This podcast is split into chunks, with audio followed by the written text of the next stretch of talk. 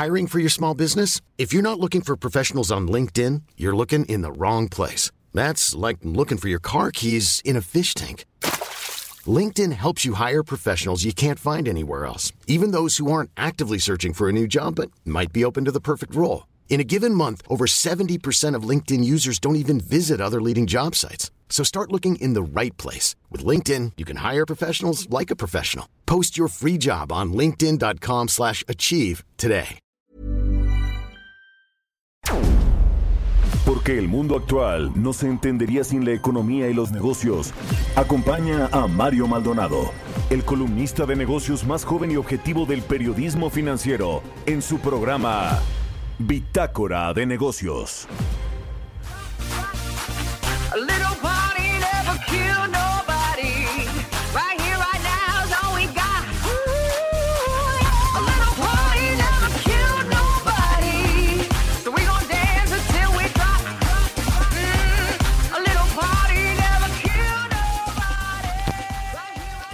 ¿Qué tal? ¿Cómo está? Muy buenos días. Me da mucho gusto saludarlo en este jueves 30 de abril. Bienvenidos a Bitácora de Negocios. Yo soy Mario Maldonado y saludo con mucho gusto a todos los que nos escuchan por las 98.5 aquí en la Ciudad de México, a través de las 100.3 de FM allá en Guadalajara, Jalisco, en Tampico por la 92.5, Villahermosa por la 106.3, en Acapulco por la 92.1 y en el Estado de México por la 89.3 FM en Texcoco y la 540 de AM en el Estado de México, también en Tijuana por la 1700 de AM y recuerde a partir de mañana vamos a estar ya transmitiendo en el Heraldo Radio Monterrey en, en las frecuencias del 90.1 allá en el norte del país. Saludo con mucho gusto también a todos los que nos escuchan a través de la página heraldodemexico.com.mx. Iniciamos este jueves con una canción ahora de Fergie. Se llama A Little Party Never Killed Nobody. Recuerde que esta semana estamos iniciando nuestro programa con canciones de artistas que comenzaron su carrera en el mundo del espectáculo desde la infancia. A propósito de que hoy jueves 30 de abril pues celebramos el Día del Niño. Todos tenemos un eh, niño dentro, no importa la edad que eh, tenemos actualmente. Así que bueno, y en estos tiempos difíciles, que ciertamente lo son, pues hay que buscar ponerle la mejor cara a nuestros días. Y bueno, pues hoy mucha información, como todos los días prácticamente en materia económica, financiera, de negocios. Eh, acaba de salir el dato del IGAE, este indicador global de la actividad económica que informa el INEGI. Y bueno, a- ahorita Roberto Aguilar en eh, los mercados nos va a ampliar el dato y lo que representa, pero lo que reporta INEGI es que este eh, PIB trimestral de los primeros tres meses del año se redujo 1.6% en términos reales con respecto a el, el- con respecto al mes al trimestre anterior es decir el último eh, cuarto del año pasado pero a su tasa anual se redujo 2.4%. En fin, también ayer se anunció este dato en Estados Unidos, de todo esto nos va a platicar Roberto Aguilar, vamos a hablar también con Delia Paredes, asociada del Consejo Mexicano de Asuntos Internacionales, sobre este dato impresionante que dio ayer la Organización Internacional del Trabajo, estima que hay en riesgo 305 millones de empleos en el mundo a causa de esta crisis económica que se generó tras la pandemia del COVID-19. Vaya dato y México, por supuesto, no va a estar exento de nada de esto. Hablaremos también con Roberto Vélez, director ejecutivo del Centro de Estudios Espinosa Iglesias, sobre estas medidas propuestas eh, por el gobierno federal para atender las consecuencias de la pandemia, del coronavirus, eh, este espacio para hacer ajustes en materia fiscal, que ayer el Banco Mundial dijo que sí lo tiene y que bueno, pues eh, el gobierno no, no ha querido actuar. Le voy a platicar un poquito de eso en mi editorial y vamos a hablar también con Félix Boni, él es director general de análisis de la calificadora HR Ratings sobre este incremento en el déficit financiero que va a tener Petróleos Mexicanos en 2020 y la caída abrupta de sus ventas en México eh, pues por eh, petrolíferos, gasolina y todo lo que vende Pemex se va a desplomar precisamente por este freno en las actividades económicas. Así que petróleos mexicanos mal y de malas, sin grado de inversión y con una perspectiva pues más negra que el petróleo que extrae de los campos eh, que tiene asignados aquí en México. En fin, quédese con nosotros en Bitácora de Negocios. Se va a poner bueno. Ya es jueves, eh, casi fin de semana, que bueno, ya todos los días son prácticamente los mismos con este aislamiento social y este confinamiento. Le dejo el resumen de las noticias más importantes con las que usted tiene que amanecer este jueves 30 de abril. Ya lo tiene Jesús Espinosa.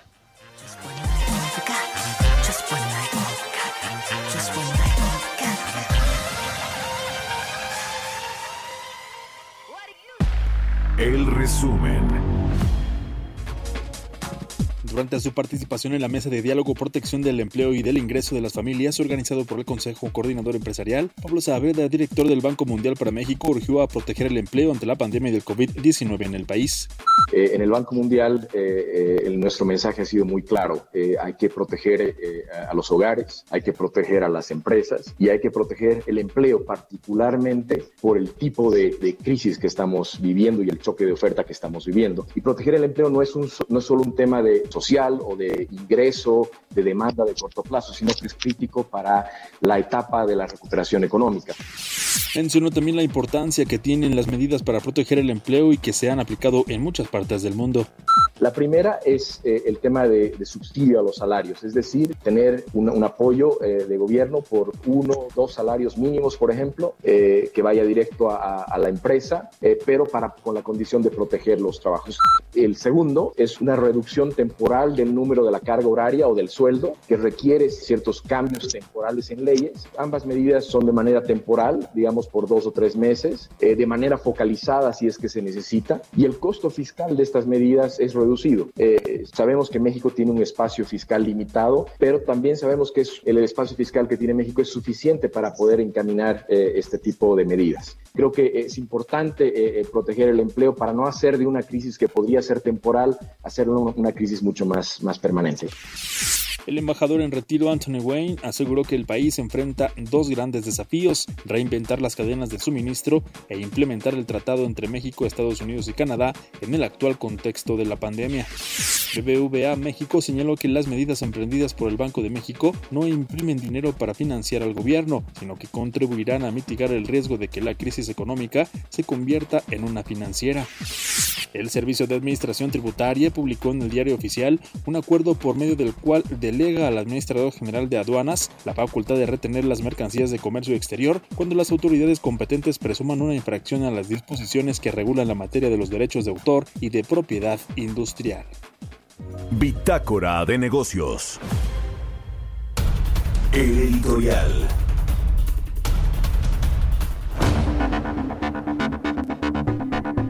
Oiga, pues, eh, ¿qué tal este, eh, eh, esta información que daba ayer el representante del Banco Mundial aquí en México?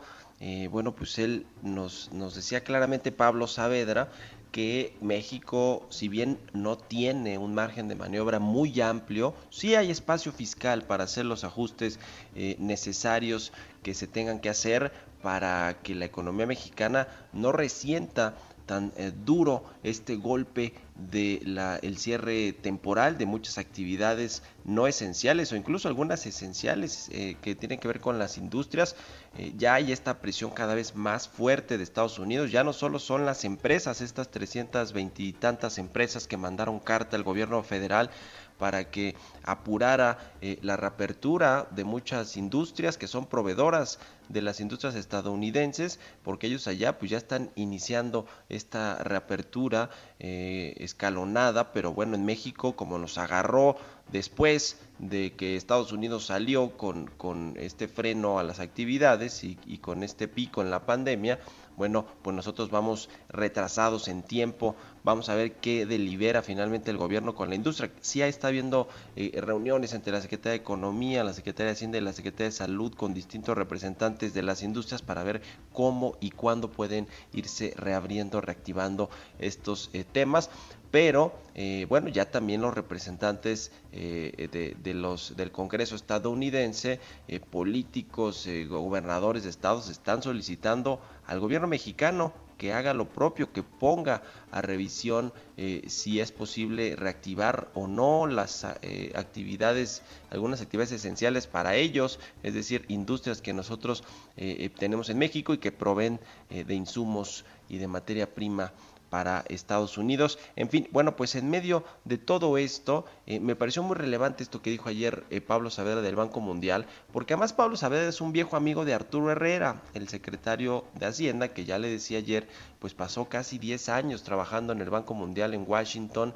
Y además en noviembre pasado invitó, invitó a Arturo Herrera no a Pablo Saavedra, que sí estuvo en esa reunión, sino al eh, representante del Banco Mundial a nivel global, eh, se reunió con el presidente López Obrador y ahí refrendaron que iba a haber pues un en, buen entendimiento entre este, entre este organismo internacional y el gobierno mexicano. Bueno, pues ahora le dice con todas sus letras su representante en México que hay espacio fiscal para hacer los ajustes, a pesar de que apenas hace unos días Arturo Herrera le dijo al diario El País en una entrevista que México no tiene hoy marges de maniobra para echar a andar un programa de estímulos fiscales del calado como lo han hecho otros países que efectivamente pueden endeudarse, España, Canadá, Alemania, Estados Unidos, Italia, no de ese nivel, pero sí hay espacio fiscal. Que no quiera el presidente que le tenga pavor a el escuchar que México va a endeudarse más o que va a pedir al Fondo Monetario Internacional esta línea de crédito,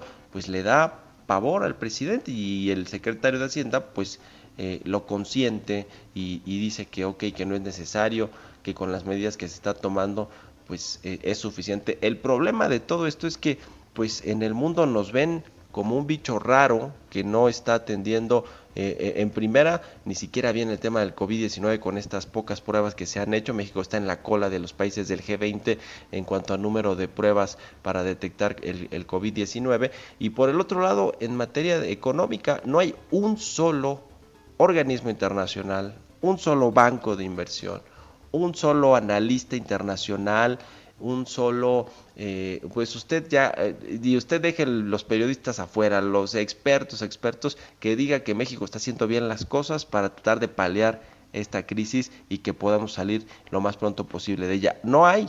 Entonces México va contra el mundo, como siempre. Y el tema aquí es que, bueno, pues alguien que viene de estas filas de un organismo internacional, que es ahora el secretario de Hacienda, pues no dice ni pío y se ciñe a lo que dice el líder supremo, el presidente López Obrador. ¿Usted qué opina? Escríbame en Twitter, arroba Mario Mala, y espero sus comentarios. También en arroba Heraldo de México. Son las 6 con 14 minutos. Vámonos con los mercados. Mercados bursátiles.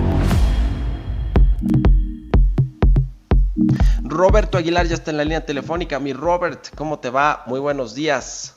¿Qué tal, Mario? ¿Cómo estás? Muy buenos días. Me da mucho gusto saludarte. Fíjate que vamos a empezar con el tema del tipo de cambio, porque en la madrugada, obviamente, antes de que se diera a conocer el dato, el preliminar del Producto Interno Bruto en México, el comportamiento de esta economía en los primeros tres meses del año, el tipo de cambio estaba negociando por ahí en 23.65, 66 pero después del dato sí se llegó a subir hasta 23.74. Y bueno, pues había que ver el comportamiento, sí, qué bueno que sigue debajo de los 24 pesos por dólar por unos eh, pues factores externos, pero bueno, había que ver la reacción que tiene un poco más tarde. Y se dio a conocer justamente que en el primer trimestre del año la economía mexicana ya acumuló cinco trimestres consecutivos de caída. Esto en su comportamiento trimestral anual, lo que confirma que la contingencia sanitaria, pues lo único que hizo vino fue agravar el comportamiento de la economía.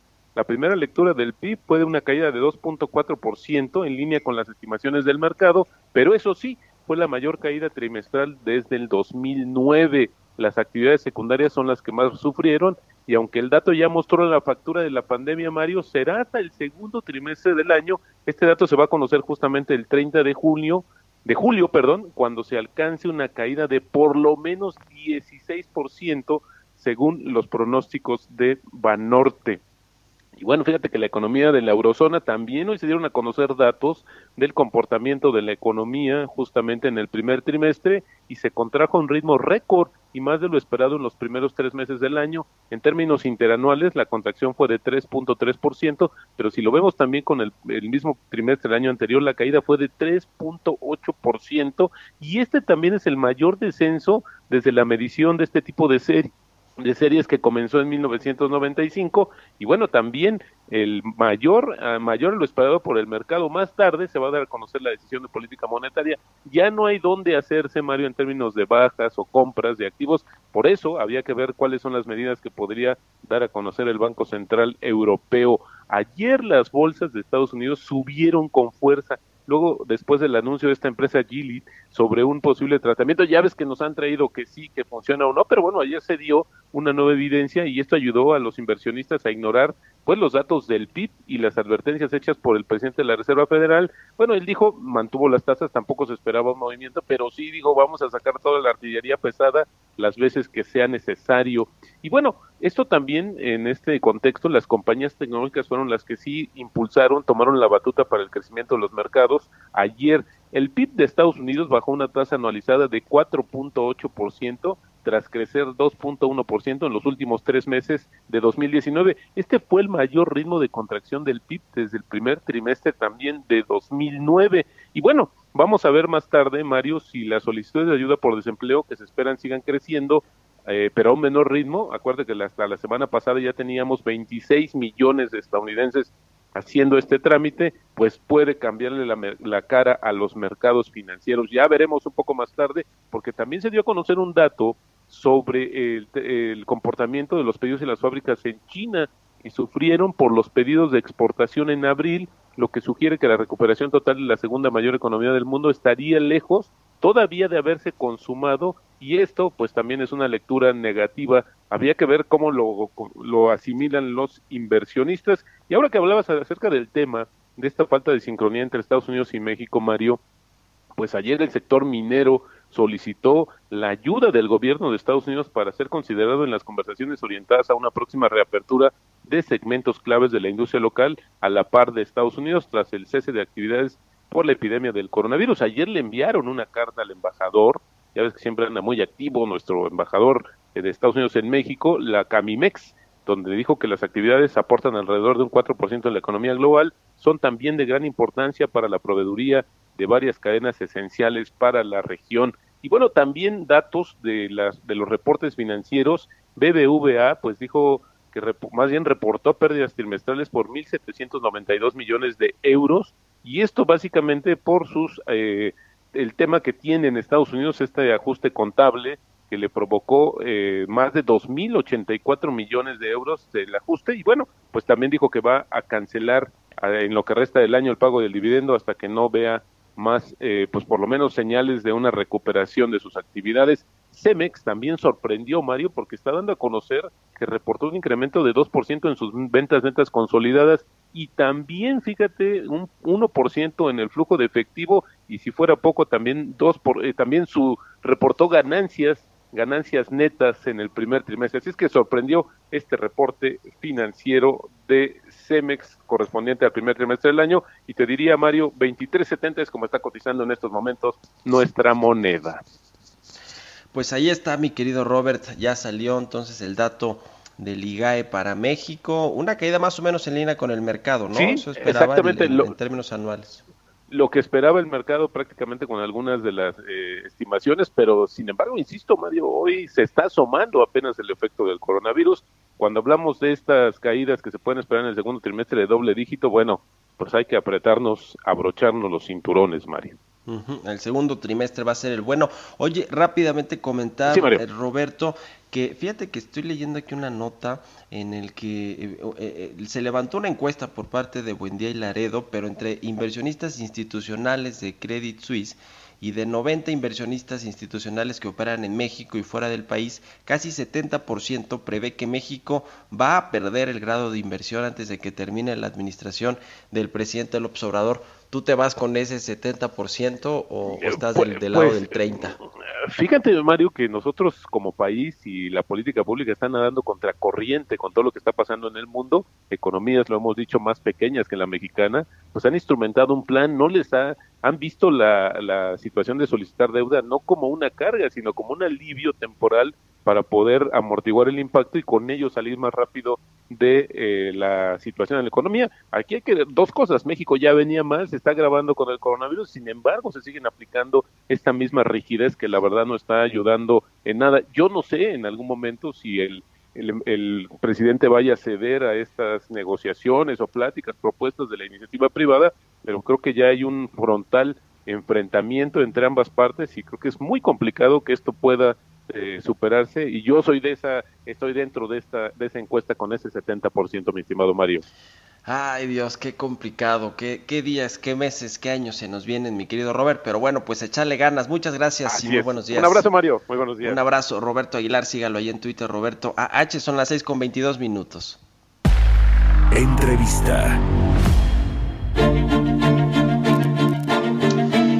Está en la línea telefónica la maestra Delia Paredes, ella es asociada del Consejo Mexicano de Asuntos Internacionales. Delia, ¿cómo te va? Muy buenos días, gracias por tomarnos la llamada. Hola, ¿qué tal? Buenos días. Pues queremos platicar contigo sobre este dato de la Organización Internacional del Trabajo, esta estimación de que hay en riesgo hasta 305 millones de empleos en el mundo derivado, bueno, pues de los efectos negativos que ha tenido para la economía esta pandemia del coronavirus, el cierre de las actividades, eh, la caída de la demanda y del consumo, eh, de la oferta, por supuesto, es decir, es una es un golpe que viene por todos lados. ¿Cómo ves tú este dato? Porque México, a juzgar por lo que tú di- me digas que eres la experta, creo que México está, creo que entre los países muy vulnerables, ¿no? De pérdida de empleos. Así es, eh, un, un pues eh, problema tiene ahora el mercado laboral. Eh, desde luego este estudio de la de la Organización Internacional del Trabajo, pues lo que dice es que actualmente 81% de los empleadores y 66% de los trabajadores por cuenta propia eh, viven y trabajan en países afectados por los cierres eh, y, y, y, y además eh, el porcentaje en total de los trabajadores eh, eh, afectados pues ha disminuido poco, solamente porque realmente China es el único que, que ha estado eh, volviendo pues a esta nueva normalidad y el problema pues realmente es ese, ¿no? ¿Cómo se va a ver esta nueva normalidad cuando regresemos? El problema pues tiene muchas aristas, va a haber nuevos reglamentos de distancia, los restaurantes pues van a poder atender menos personas y obviamente eh, pues eh, esto se va a ver eh, va a haber afectado obviamente al, al mercado eh, laboral. Eh, junto el estudio de la OIT lo que dice es que junto los trabajadores independientes y las pequeñas empresas son 70% del empleo mundial y están empleados en el comercio al por menor, 60% en estolería y eh, restauración. Y desde luego lo que habla es que los más vulnerables son los trabajadores de la economía informal y como sabemos el problema de la informalidad en México es eh, bastante relevante, ¿no? Ese es el, el tema precisamente porque las medidas que se han anunciado, si bien eh, pues algunas de ellas o, o- o quizá la mayoría que han sido pocas, tienen que ver con apoyar a este sector informal de la economía que pues ciertamente son los que más sufren porque no tienen ahorro, no tienen eh, flujos de, de efectivo, flujos de operación para poder mantenerse dos o tres meses, yo creo que ni una semana, casi casi viven al día, ese es, ese es un gran problema. Para México, pero eh, aquí hay un tema que, que creo que quiero poner sobre la mesa, Delia, porque, a ver, en muchos otros países que quizá no tienen el nivel de economía informal como México, sí se están apoyando directamente a estas personas con transferencias directas, con estos eh, seguros de desempleo, fondos eh, para apoyar a quienes se queden sin empleo, quienes no puedan mantener su negocio, por más pequeño que sea. Pero en México lo único que tenemos son créditos, créditos a la palabra, eh, eh, créditos para los beneficiarios de los eh, padrones eh, eh, de, de programas sociales que tiene el gobierno, pero como que mucha gente está quedando en el limbo, ¿no? De, de- de estas ayudas, porque ni hay transferencias directas, ni, ni hay padrones claros de quiénes son los que están perdiendo el empleo, no pueden continuar con un negocio, y lo único que tenemos son créditos que quién sabe si los quieran tomar las personas, porque son, son créditos y se tienen que pagar eventualmente. No, y además que no sabes si vas a tener demanda. Es que ha sido un doble choque eh, eh, el- el- el- este, este tema de la pandemia, tanto por el lado de la oferta como por el lado de la demanda. Una vez que volvamos, o sea, no es que no haya gente que quiera ir a los restaurantes, es que no podemos. Y, y todas estas ayudas, por ejemplo, también fiscales de pago directo que están dando los gobiernos, en, en, en, el resto del mundo, pues vamos a ver si funcionan, porque no es que no queramos gastar, es que no podemos si no tenemos a dónde ir, no tenemos que ir a, a restar, no podemos ir a las tiendas, ¿no? Entonces, sí es un problema bastante serio, sí debe haber un, y de hecho, pues el, el propio eh, estudio de la OIT es lo que, lo que recomienda, ¿no? Eh, una política fiscal más activa, eh, préstamos y ayuda financiera a sectores específicos, incluidos al sector, al sector salud, eh, apoyar a las empresas, a la protección social de toda la sociedad. Y esto es un problema estructural que ya, ya, ya veníamos trayendo desde hace muchos años, ¿no? Aplicar medidas de mantenimiento del empleo, pero ayudando al empresario, ¿no? No, no nada más diciendo, ah, no, no, es que no corran a nadie. No, bueno, es que hay que dar incentivos porque no es que yo quiera destruir este empleo, es que yo ya no necesito este servicio, ¿no? Eh, eh, pues digo, un ejemplo muy, muy, muy burdo, yo tengo a una persona que me ayuda a limpiar los zapatos, pero yo ya no salgo, entonces yo ya no, o sea, ya no, ya no uso zapatos para salir a trabajar. Este. Entonces, pues ese es un servicio, digamos, que ya no requiero. Eh, entonces, eh, pues hay que incentivar las medidas de mantenimiento del empleo, este, ofrecer a las empresas ayuda financiera y fiscal. Eh, y bueno, pues eh, también reforzar, porque además eso, reforzar las medidas para los que sí tienen empleo de las medidas sanitarias y demás y, y- y de seguridad laboral. Pues sí, aquí la clave del juego es que se reactive lo más pronto posible las actividades y por supuesto eh, pues el, el- no solo la oferta como decimos sino el consumo eh, la demanda del- de, los mexicanos que necesitan pues tener dinero para poder salir a realizar de nueva cuenta sus actividades y que los empleos que se pierdan puedan recuperarse también lo más pronto posible aunque ya lo decía ayer el Banco Mundial si se recuperan se van a recuperar seguramente con un salario más bajo van a ser más precarios los empleos que bueno pues ese es el otro reto. Te agradezco mucho, Delia Paredes, asociada de Comexi, que nos hayas tomado la llamada esta mañana y muy buenos días. Buenos días, gracias. Que estés bien, hasta luego. Son las 6 con 29 minutos, nos vamos a una pausa, pero ya volvemos, rapidísimo. Continuamos en un momento con la información más relevante del mundo financiero en Bitácora de Negocios con Mario Maldonado. Regresamos. Heraldo Radio, la H que sí suena y ahora también se escucha. Heraldo Radio, la H que sí suena y ahora también se escucha. Estamos de vuelta en Bitácora de Negocios con Mario Maldonado.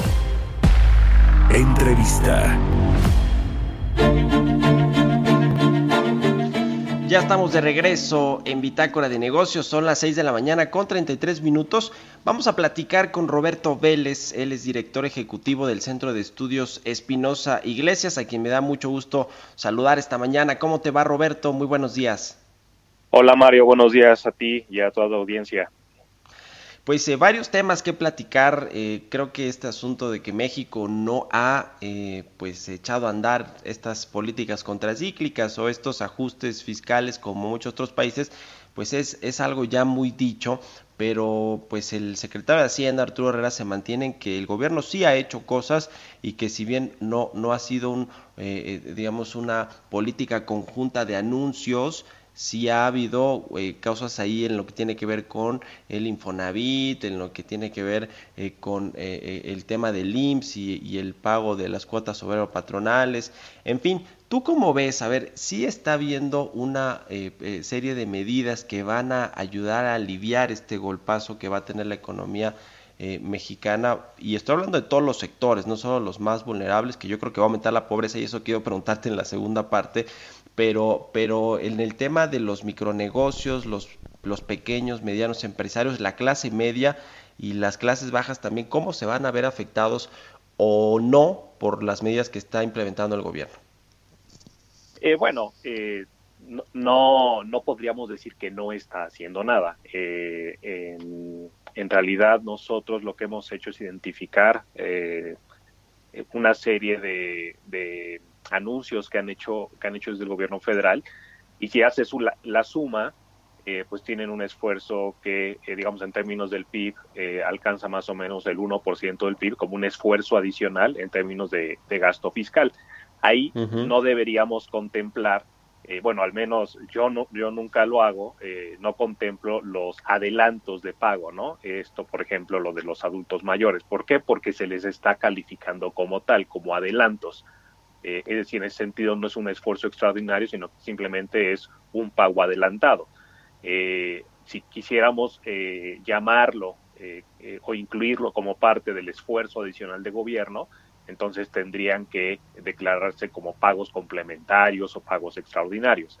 Pero digamos, en, en resumen, te diría que el esfuerzo está ahí y que es más o menos del 1% del PIB en términos de gasto fiscal.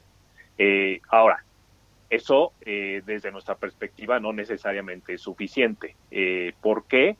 Eh, porque nosotros no identificamos que el esfuerzo esté cubriendo a la gran mayoría de mexicanos que potencialmente eh, o, que ya están resintiendo el golpe o que potencialmente lo van a recibir próximamente, ¿no? Entonces, en ese sentido, sí tenemos una diferencia con relación al, al enfoque que está tomando el gobierno eh, con relación al, al esfuerzo fiscal requerido.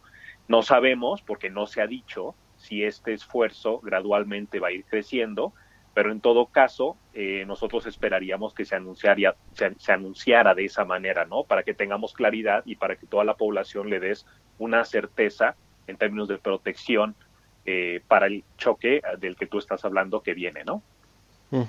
A ver, la pregunta aquí eh, creo que muy válida y se la han hecho al secretario de Hacienda y a mi parecer no ha tenido una respuesta clara, es por qué México solo ha destinado cerca de 1% del PIB eh, o el equivalente a 1% del PIB a eh, pues eh, echar a andar medidas de, eh, de alivio o que traten de paliar esta crisis económica, mientras países similares a México o, hablando de la región latinoamericana como Colombia, como bueno Brasil, no se diga hasta Argentina, ¿no? que tiene una crisis financiera y económica eh, eh, aparte de la del coronavirus, han, han, eh, echado a andar eh, pues medidas que en Argentina van hasta el 2.4%, en Brasil cerca del 7%, en Colombia también 3-4%, en Chile. ¿Por qué México no? O sea, esa es la gran pregunta. Si ayer yo escuchaba al director eh, o el representante del Banco Mundial en México decir que México sí tiene espacio fiscal, aunque reducido para hacer ajustes. ¿Por qué? ¿Cómo, te, cómo podemos explicar esto eh, eh, en, en- en este tema?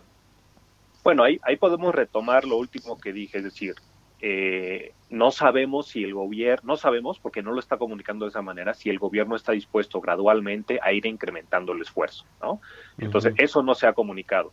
Eh, hubo alguna entrevista al secretario hace un par de días, habló justamente eh, del, del monto que recaudamos eh, en términos de puntos del PIB como un argumento para tener cuidado. Estos, Sí. y él hablaba de los 13 puntos del PIB. Eh, pero como tú bien dices, hay otros países que se encuentran en una situación similar en términos de eh, recaudación o incluso a veces peor y de todos modos están haciendo anuncios más agresivos en términos del esfuerzo fiscal eh, que, van a, que van a realizar. Eh, yo creo que en ese caso, eh, el espacio fiscal en el caso mexicano, eh, nosotros hemos tomado como referencia, a- tú sabes que apenas sacamos un, documento, pero es, ese documento, esa propuesta, tiene una- un, un llamado previo y en ese llamado previo hablábamos de un espacio eh, de, de arriba de dos puntos del PIB, lo cual es mayor a lo que de por sí ya se está anunciando por el gobierno federal como esfuerzo fiscal, pero más allá del famoso espacio fiscal, eh, sí observamos que otros países están haciendo esfuerzos mayores y a final de cuentas hay, eh, lugares donde tú puedes hacerte de los recursos para ampliar esa, esa ese, no lo voy a llamar espacio, pero para ampliar el esfuerzo, ¿no? Eh, el esfuerzo fiscal. Y pues tú tienes deuda, eh, tienes la asignación de gasto, y ese es el tipo de cosas que a lo mejor el gobierno no, no, no ha querido llegar a ese punto, pero que si el golpe viene como eh, parece que viene, eh, tendría que eh, incurrir en ese tipo de decisiones. Ahora, eh, Roberto, la CEPAL prevé que la economía eh, de, la, de la región de América Latina se va a contraer cerca de 5.5% este año y que la tasa de pobreza va a aumentar 4.4 puntos porcentuales eh, a, a 34.7% más o menos, es decir, que habrá cerca de 28.7 millones de personas que estarán, eh, bueno, eh, eh, pues eh, en este umbral de pobreza en, en la región Nuevos. latinoamericana. Sí, nuevos, exactamente. México, México, que de por sí ya tenemos 52% de la población, o 52 millones más bien, ¿no? En, en- en estas condiciones eh, eh, de pobreza, ¿qué va a pasar con, con esta crisis? Normalmente uno piensa que cuando hay crisis económica aumenta este, eh, la pobreza en, en- en un país, pero el presidente parece que piensa que con las transferencias de los beneficiarios de sus programas sociales, pues esto no va a suceder. ¿Ustedes qué han visto en- en este sentido? Bueno, eso hay que dividirlo en dos partes, partes, Mario. Una, la que mencionabas de la, de la previsión de CEPAL de caída en el PIB, eh, que digamos la previsión de CEPAL es un poco más eh, conservadora que la del Fondo Monetario, digo, pero ya estamos hablando de, de negativos y arriba del 5% en el negativo de la caída. Eh, eso, eso, digamos, tiene un impacto prá- prácticamente automático en el ingreso de las personas, ¿no? Eso es lo que provoca que te lleve a una población a pobreza por ingreso.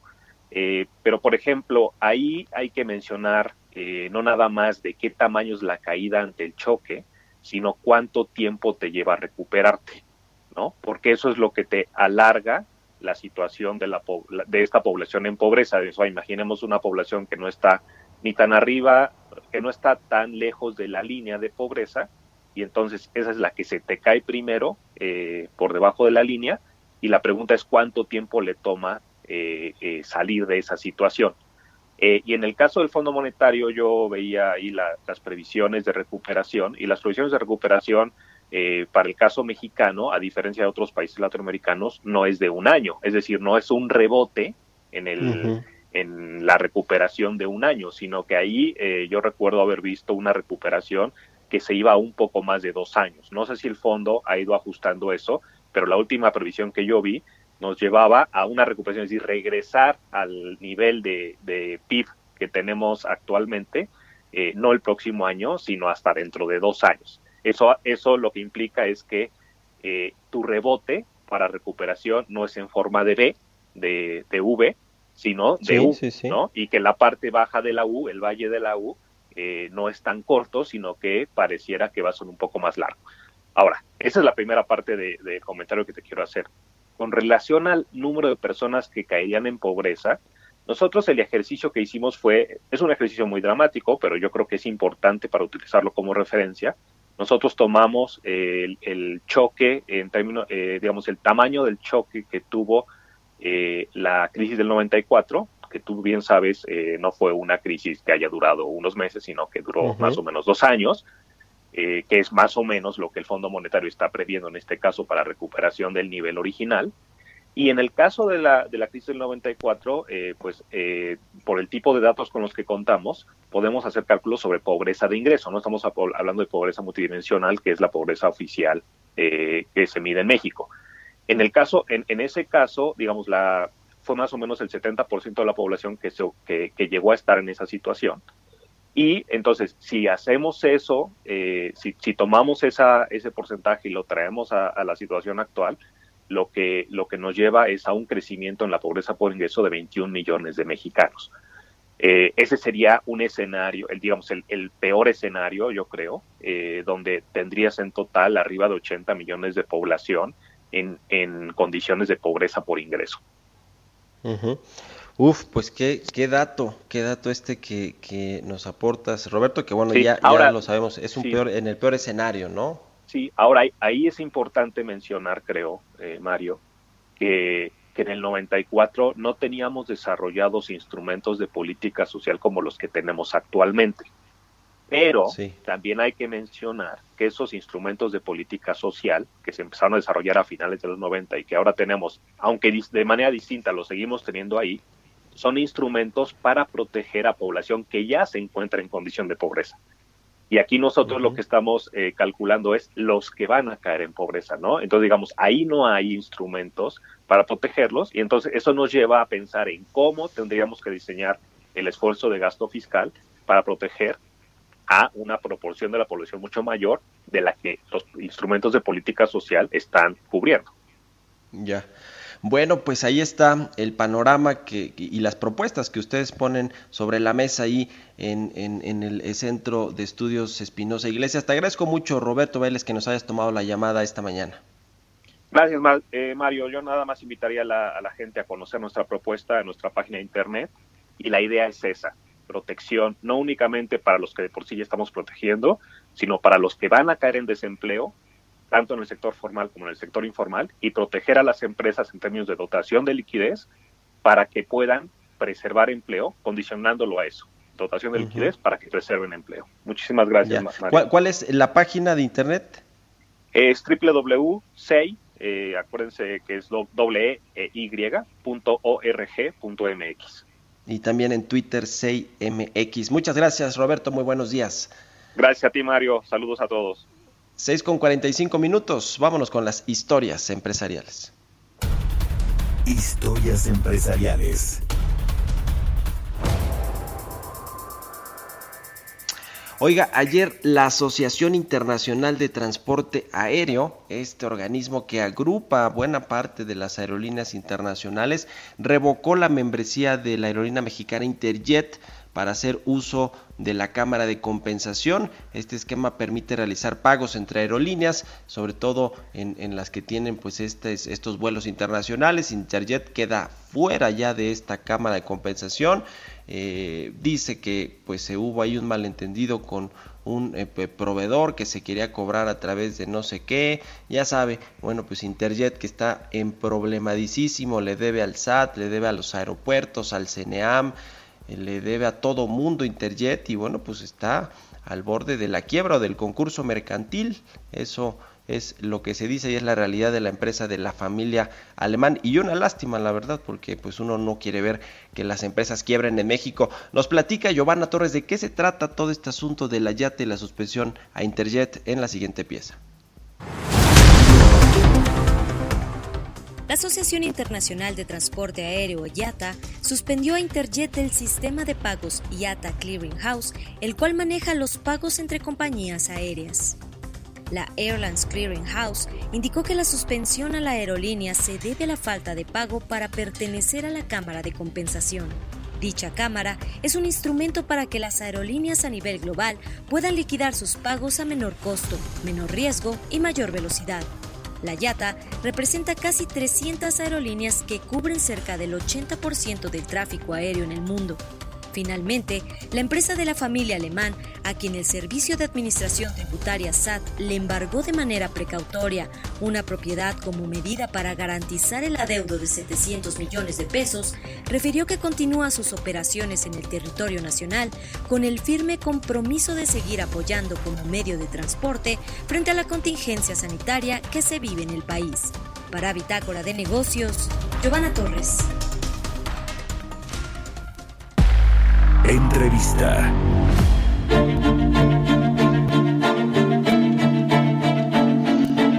Está en la línea telefónica eh, Félix Boni, él es director general de análisis de la calificadora HR Ratings, a quien me da gusto saludar esta mañana. Félix, ¿cómo estás? Muy buenos días. Buenos días, Mario. Gusto saludarte. Gracias por tomarnos la, la llamada. A ver, ustedes ayer en un webinar eh, pues eh, interesante con respecto a petróleos mexicanos y el futuro de esta empresa productiva del Estado, dijeron que bueno, pues es probable que su déficit financiero se incremente prácticamente al doble y que se le caigan las ventas este año en México hasta 40%. Cuéntanos un poco cómo están eh, hechos estos cálculos, estas estimaciones, que bueno, si ya era sombrío el panorama para Pemex, se pone eh, pues más complicado todavía. Ah, sí, en primer lugar, lo que nosotros estamos suponiendo son reducciones en ventas. Hay, hay, hay muchas maneras de definirlo, pero más o menos estamos hablando de como 30, 30, 40 ah, por ciento en términos, en términos nominales y de hecho no son necesariamente únicamente estimaciones nuestras. El mismo, ah, el mismo ah, Hacienda en un reporte al principio del mes ah, mencionó básicamente ah, reducciones del mismo tamaño, aunque no reveló información en términos de cuánto sería el impacto de eso en su balance financiero. Lo que nosotros decimos es básicamente tratar de expandir este supuesto para qué pasaría ah, con su déficit financiero, especialmente considerando incrementos en costos, como por ejemplo el gasto financiero, suponemos que va a subir de manera muy importante debido, entre otras cosas, a, a la, depreciación de tipo de cambio y el hecho de que ah, su deuda principalmente está en, ah, en, dólares. Y ese incremento en el ah, déficit financiero, básicamente, como bien dijiste, casi el doble, a como 60, 70 mil millones de pesos, a como 155 más o menos, también es a pesar de una, una reducción que acaban de anunciar hace unos días en términos de carga impositiva, carga fiscal para Pemex, ah, ahorrando Pemex hasta 65 mil millones de, pesos. Eso está eh, eh, incorporado. Y también a pesar de que eh, el gobierno federal ya había ah, prometido un apoyo adicional este año para invers- inversión de 66 mil millones de pesos. Entonces sí, sí es una situación más, más complicado para Pemex y por lo tanto para a la deuda soberana en su en su ah, en su en su conjunto Ah, y hasta cierto punto ojalá que es algo transitorio ah, pero también es no es únicamente el entorno actual pero también hay que considerar cuál es el futuro de combustibles fósiles en este mundo en lo cual tal- tal- cada vez hay más importancia que están dando a los a- a- energía renovable Ujú.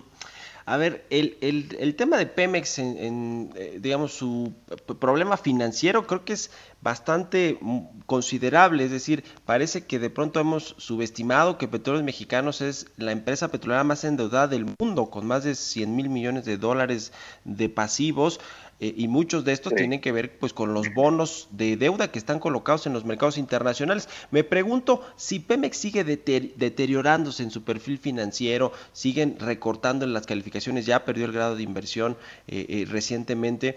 ¿Qué puede pasar con, pues, con, con- hay algún problema de impago que, que ustedes vean más o menos en el mediano plazo? Tiene el respaldo del gobierno, pero ¿en qué tipo de problema se puede sistémico se puede convertir Pemex con estos eh, problemas financieros que tiene? Pues básicamente vemos un problema no únicamente para Pemex, lo vemos un problema para las finanzas del sector público, para el gobierno federal en términos generales, porque básicamente, como bien dices, y para nosotros es el punto clave, que, que básicamente ah, Pemex, en nuestra opinión, tiene, tiene una garantía implícita por parte del gobierno federal y en, en esta administración ah, ese compromiso lo, vemos como aún más fuerte todavía, inclusive el lema, digamos, ahorita de Pemex en sus publicaciones están hablando de tema de rescatando la soberanía. Entonces, eso sí es un gran importancia que da este gobierno en contraste al otro gobierno pasado que estaba más dispuesto a aumentar la, a el papel del sector privado, que en esta administración como que está un poco, lo ve un poco más, ah, más, más complicado ese tipo de, de inversión privada. Entonces, básicamente es un problema para los para los dos. Yo no veo un problema para el impago porque todavía nuestra calificación, tanto de Pemex como del gobierno federal, está a varias noches arriba de, de, de, de grado de no, de, de, de- de perder la grada de inversión. Ah, pero sí es costoso en términos de, costo financiero. Ah, el costo financiero de Pemex, que lo que ha, ido- ha tenido que pagar, está en, ah, en aumento y básicamente lo que nosotros, lo que ellos están suponiendo es que gracias a esas inversiones que están haciendo ahorita que aumentar su, su situación ha sido más difícil, que en el futuro ya puede ir ah, produciendo más y reduciendo su, su dependencia en importaciones. Pero la cuestión es que si vale la pena, si, si el costo ah, de dos bocas, ah, ah, mejorías en, en la refinación, etcétera, reducir la necesidad de importación, ahora, ah, ahora es costo, ah, pero no sé, pero también hay otros casos aquí en términos de gastos de inversión y gastos financieros que hay que hay que considerar. Y esa es la, la apuesta que están haciendo pero eh, es, este apuesta gana únicamente si si tenemos una situación en la cual los precios internacionales regresan a como 50 dólares Ya. O Por último, eh, eh, Félix, en un minutito antes de, de despedirnos, también hablaron del tema de las coberturas petroleras. Dijeron que no eh, consideraban ustedes que, que habían sido sustancialmente mayores a las que realmente reportó Pemex en el 27 de abril. ¿Qué hay con este tema de las coberturas que ha llamado tanta la atención? Sí, es que básicamente conocemos, uh, eh, no no tenemos quizás los detalles que, que, que yo quisiera tener. Por ejemplo, eh, ellos mencionaban que básicamente las coberturas les va a ayudar en como 7.5 mil millones de, pesos y como 340 millones de dólares. Eh, entonces uno tiene que preguntar, pues si ese es el, lo que estamos recibiendo, Pemex está recibiendo en una de las peores condiciones ah, eh, para el sector petrolero, pues, pues no, no parece que es mucho. Estamos suponiendo ah, mucho más ingresos para el gobierno federal. Por ejemplo, el gobierno federal está suponiendo ah, quizás hasta 100 mil millones de pesos. Es que eh, los datos no están exactos, son diferentes que estamos ah, considerando. Entonces, varias veces más. Sabemos que las coberturas del gobierno federal eran por más, más en términos de volumen, ah, pero las diferencias son muy, son muy importantes y nos- nosotros parecemos que esta cantidad es relativamente eh, pequeño, muy pequeño en, en, eh, considerando el grado de, de las caídas en las ventas. Entonces hay, hay uno que tienen que preguntar, pues, ah, qué tan grandes, o cuál, cuál es la de propósito de, esas- de esas coberturas y si no ayuda mucho en ese tipo de situación, por lo menos las Sí. coberturas de Pemex. Bueno, pues te agradezco mucho, Félix Boni, director general de análisis de la calificadora Cherry Ratings, que nos hayas tomado la llamada y muy buenos días. Hasta luego. Buenos días, buenos días, Mario. Bye. Y gracias a usted también por habernos acompañado aquí en Bitácora de Negocios. Quédese en las frecuencias del Heraldo Radio con Sergio Sarmiento y Lupita Juárez. Y nosotros nos escuchamos mañana a las 6 de la mañana. Que tenga muy buenos días. Right here, right